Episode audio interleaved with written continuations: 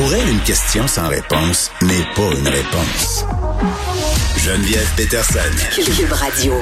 La réforme de la loi de la protection de la jeunesse qui fera une grande différence pour les enfants les plus vulnérables, mais devra sans doute être suivie par d'autres révisions des services qui leur est destinée. C'est ce que dit euh, Camille Bouchard cet après-midi dans une lettre publiée dans notre section Faites la différence. Monsieur Bouchard, bonjour. Oui, bonjour. Bon, euh, cette loi euh, de la réforme, c'est un jalon important, évidemment. Euh, mais vous parlez dans votre lettre notamment de l'importance qu'on apportait aux liens familiaux entre les enfants et leurs parents, qui va changer. Là, c'est d'ailleurs l'une des pierres angulaires de cette réforme-là. Est-ce que vous pouvez nous expliquer exactement ce qui change, pourquoi, selon vous, c'est un pas dans la bonne direction? Bon, alors, la, dernière mouture de la loi, la dernière réforme, mm. euh, date de 2005 ou à peu près, je pense. Moi, j'étais député de l'opposition à l'Assemblée nationale à l'époque. Mm. C'est Marguerite euh, Delille qui l'avait faite. D'ailleurs, c'était une réforme qui, dans l'ensemble, avait été euh, très correcte. Mais, alors, il restait dans cette loi-là une ambiguïté importante. Alors, je vais essayer de faire ça vite. C'est très technique, mais en même temps, il faut bien saisir ça pour comprendre la portée de ce que M. Carman est en train de faire. Très bien.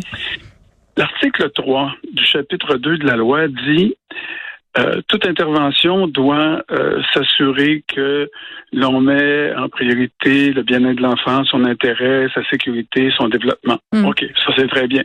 Ça c'est une ça c'est une disposition de la loi de la protection de la jeunesse qui est essentielle. L'autre article qui suivait disait cependant toute intervention doit viser à maintenir l'enfant dans son milieu familial. Alors, ce que ça supposait, c'est que le milieu familial est de facto toujours le meilleur milieu à qui on peut confier l'enfant. Autrement dit, l'article 4 euh, présupposait que la famille d'origine de l'enfant euh, et son maintien dans la famille d'origine était dans son intérêt. Oui, c'est comme si c'était antinomique finalement, ça pouvait jouer ben, l'un contre l'autre. Oui, c'est ça. Donc, il y avait une ambiguïté dans la loi. Moi, ce que j'ai, ce que j'ai résumé ça en disant, euh, on est supposé avoir une loi de la protection de l'enfant, mais on a une loi finalement de la protection des liens de l'enfant avec sa famille. Mm. Et, la pratique a évolué dans ce sens-là beaucoup, si bien que euh, les intervenants et les jugements qui ont été faits en cours euh, ont souvent et la plupart du temps penché du côté du maintien de l'enfant dans son milieu familial. Et, et c'était pas nécessairement tout le temps dans l'intérêt de l'enfant. Alors désormais, ce que l'article 4 dit, et je ne vais pas vous lire au complet, mais tout simplement un petit extrait. Le maintien de l'enfant dans son milieu familial, dans son milieu familial, doit être privilégié, mais à condition qu'il soit dans l'intérêt de cet enfant. Euh, donc maintenant, euh, autrement dit, on, renverse la preuve. Oui, mais c'est dur de trancher sur cette question-là, parce que moi, j'en discutais avec Catherine Lemay quand on a annoncé les tenants et aboutissants de cette réforme-là, qui est la nouvelle directrice de la DPJ. Oui. Euh, tu sais, puis elle avait, c'était complexe pour elle de me répondre parce qu'évidemment, il y a toutes sortes de facteurs qui sont pris en compte. Mais, mais par exemple, dans une situation où on devrait trancher, qu'est-ce qu'on regarde, qu'est-ce qu'on devrait regarder? Ben, d'abord la capacité parentale. Euh, est-ce que les parents sont en mesure euh, de euh, d'assurer la sécurité, le développement de l'enfant, sa santé, etc. deuxièmement, les menaces que, que, que le lien peut éventuellement porter euh, à l'enfant s'il est maintenu dans sa famille, parce qu'on est capable, euh, après évaluation puis observation des faits, de, d'avoir un certain nombre de renseignements là-dessus. Mm. Euh, donc, autrement dit, désormais, lorsque l'intervenant va arriver devant la cour, ben, le juge va lui demander, mais dites-moi en quoi le maintien dans son milieu familial est dans l'intérêt de l'enfant, plutôt que bon, dites-moi en quoi le retirer de sa famille est dans l'intérêt de l'enfant. Et ça, je pense que c'est on a appris des leçons, là, puis on a appris des leçons depuis euh, depuis Granby, notamment. Mais, aussi, oui, puis ouais, puis dans, dans, dans des situations moins catastrophiques aussi que, que celle de la fillette de Granby, là, des enfants qui ont fait des allers-retours entre des familles d'accueil, leurs parents, quatre, cinq, six fois. Tu sais, je veux dire, c'est pas dans l'intérêt de l'enfant, ça.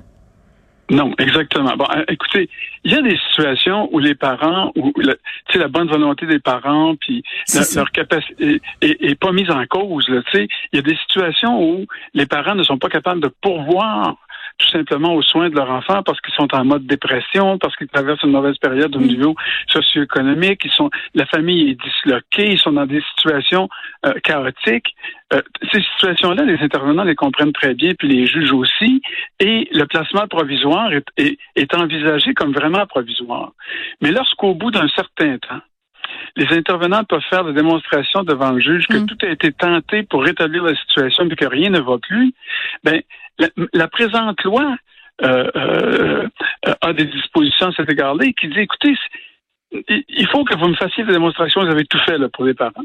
Mais si euh, ce, que vous avez tout fait ne suffit pas, puis qu'on n'y arrive pas, ben on va donner un projet de vie à l'enfant qui va être permanent. Parce que ça n'a pas de bon sens de maintenir un enfant dans une situation d'instabilité, d'insécurité. Ils sont souvent en bas âge, là, sont en train de développer des liens d'attachement, euh, Monsieur Bouchard. Puis un truc dont j'ai discuté euh, aussi avec Madame Lemay, c'était le fait aussi de privilégier la famille immédiate. Puis ça, c'est, tu sais, on a jasé beaucoup de la pénurie de familles d'accueil. Là, moi, j'avais des gens qui me parlaient, qui me disaient, moi, j'ai voulu prendre ma nièce, j'ai voulu prendre euh, telle personne près de moi, une voisine, c'était impossible à cause des critères. Ça aussi, quand même, euh, c'est un changement qui a été apporté par cette réforme-là, qui est heureux, à mon sens. Oui, alors, donc, autrement dit, lorsque euh, l'intervenant ne pourra pas démontrer que euh, le maintien dans le milieu de la vie, dans la famille d'origine est dans l'intérêt de l'enfant, la prochaine étape, c'est est-ce qu'il y a des gens autour qui peuvent le faire, avec lesquels l'enfant a développé des liens d'attachement déjà? c'est ça. Alors, et si la réponse est non, est, non à cette deuxième étape, ben, la troisième, c'est une famille d'accueil temporaire. Hmm. Mais le temporaire, là, pour les jeunes enfants, comme vous dites, vous avez bien raison de le dire, le temporaire pour les enfants baptisants, c'est majeur dans leur vie. Là. Euh, un an en vaut dix pour une vieille personne comme moi. Là. Tu sais, c'est comme... et, et donc, dans la, dans la loi, maintenant, il y a des dispositions extrêmement explicites qu'avait fait adopter Mme Delille à l'époque, qui, qui, à mon avis, sont très bonnes. C'est que si l'enfant a moins de deux ans, il peut pas être plus que 12 mois en provisoire, en placement provisoire. Après ça, il faut que le juge lui trouve un projet de vie permanent. Ça peut être remarqué le retour dans sa famille d'origine, mais il y a six autres, il y a six autres euh, euh, dispositions, il y a six autres possibilités. Si a moins de, de 4 ans, pas plus de 18 mois en provisoire, et si au moins de 6 ans, pas plus de 2 ans en, mode provisoire. Donc, il y a des dispositions dans la loi qui protègent l'enfant mm. de, de, de, de, continuellement de passer d'une famille d'accueil à l'autre parce qu'on attend que la situation s'améliore et, et si la situation ne s'améliorerait pas, on espère, on espère toujours qu'elle s'améliore. Alors ça, c'est une disposition qui est dans la loi, mais étant donné l'article 3, je vais vous donner quelques une petite statistique qui va vous en dire long. Là. Il y a une étude qui a été faite euh, huit ans après l'adoption de la réforme de 2005. Et le premier projet de vie qui est recommandé euh, et qui est imposé par les juges, c'est un retour dans la famille d'accueil en majorité. OK. Alors, vous voyez, il y avait déjà une tendance forte à mhm. retourner l'enfant dans sa, pas dans la famille d'accueil, dans sa, dans sa famille d'origine. Oui. Dans sa famille d'origine. Et parmi ces retours-là, il y en a entre 13 et 23% des enfants qui doivent être retirés de leur famille d'origine à nouveau pour être replacés en famille d'accueil. Donc, ce, parti pris-là pour la famille euh, d'origine a eu des impacts mm. négatifs pour un certain nombre d'enfants. Alors, c'est ça que, que, que la, réforme de M. Carman veut éviter. Là. Bon, un autre changement que vous soulevez dans votre lettre, euh, puis ça a été pointé du doigt euh, aussi pendant la commission Laurent, c'est le manque de communication. La, fameuse question de la confidentialité, là, notamment dans l'histoire de la petite fille de Granby, ça, ça a été euh, au centre des discussions, mais dans d'autres dossiers aussi, là. Oui. Là, maintenant, il y a des obligations qui sont faites à tous les organismes, à toutes les institutions, tous les services qui ont connaissance de la situation de l'enfant euh, qui ont connaissance de situations particulières menaçant son développement, sa sécurité, sa santé. Euh, ça peut être, par exemple, euh, violence conjugale dans la famille ou des trucs comme ça, puis qui n'auraient pas été signalés à la protection de la jeunesse, parce que vous savez, un enfant qui est témoin de violence conjugale devrait être signalé normalement pour violence psychologique envers l'enfant. Bon, alors tous ces renseignements-là dont le directeur de la protection de la jeunesse a besoin pour prendre la bonne décision pour l'enfant, maintenant, il y a une obligation de le faire. Euh, donc, les organismes doivent absolument euh, euh, transmettre ces, informations-là au directeur ou la directrice de protection de la jeunesse. Et je pense que ça, c'est une avancée importante aussi.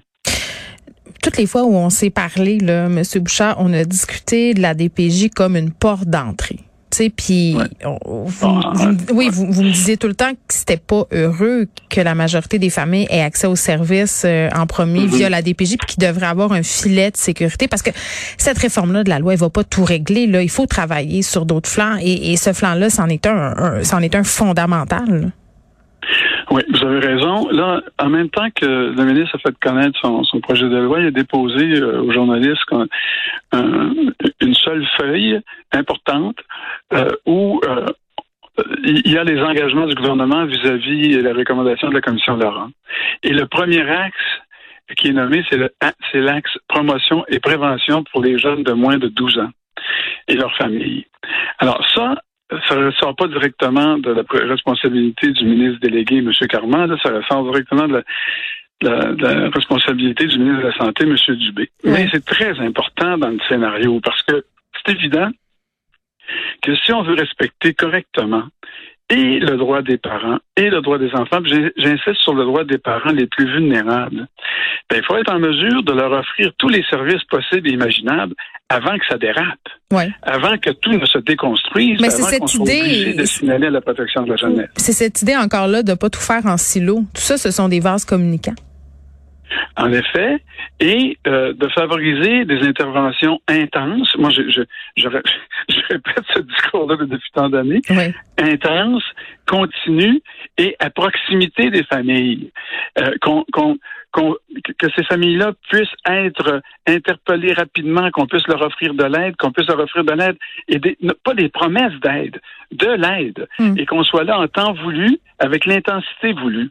Et il y a beaucoup, beaucoup à faire au Québec par rapport à ça. On a, le système a été considérablement amoché durant les 15 dernières années, et puis il faut reconstruire beaucoup le système de prévention et, d'aide aux familles les plus vulnérables. Ça, c'est c'est évident. Ben, c'est évident. C'est fou quand même, euh, c'est ce que je soulignais à Madame Lemay, qu'on doit réitérer le fait que c'est l'enfant qui doit être au centre des interventions de la direction de la protection de la jeunesse, alors qu'on a fondé euh, cette entité-là justement pour les protéger, les enfants.